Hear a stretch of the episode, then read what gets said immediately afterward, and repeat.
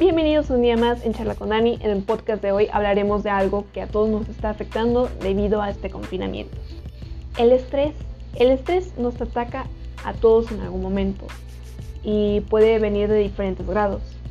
En el fondo es una reacción natural de nuestro cuerpo que nos mantiene alerta y tensa nuestros músculos y a la larga puede ser muy cansado. Dentro de ti sientes que una voz cada vez te grita y te grita cada vez más fuerte y dice, ya no puedo más. Lo bueno, que inmediatamente cuando sientes esto, ya sea ansiedad o estrés, te tengo 8 consejos que puedes poner en marcha y que realmente te van a ayudar.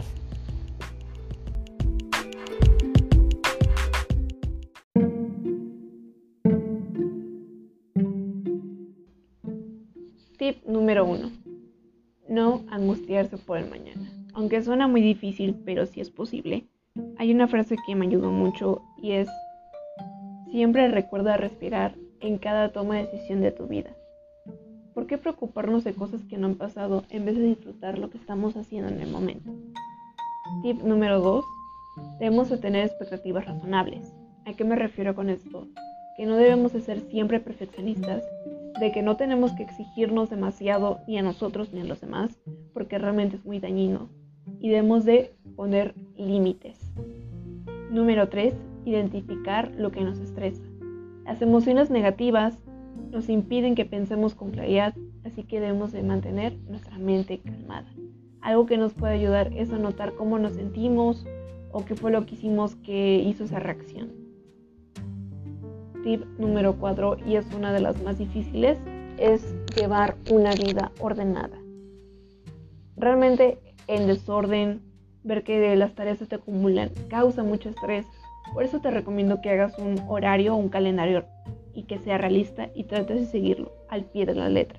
Y sobre todo trata de corregir cualquier tendencia que lo lleve a posponer las cosas. Número 5 llevar una vida equilibrada.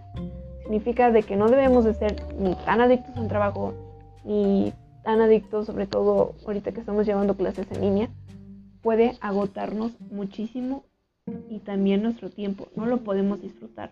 Debemos de ponernos límites, tratar de reducir más y sobre todo apartar un tiempo para nosotros. Número 6. Debemos de cuidar nuestra salud eso significa que debemos hacer ejercicio, comer saludablemente y sobre todo dormir.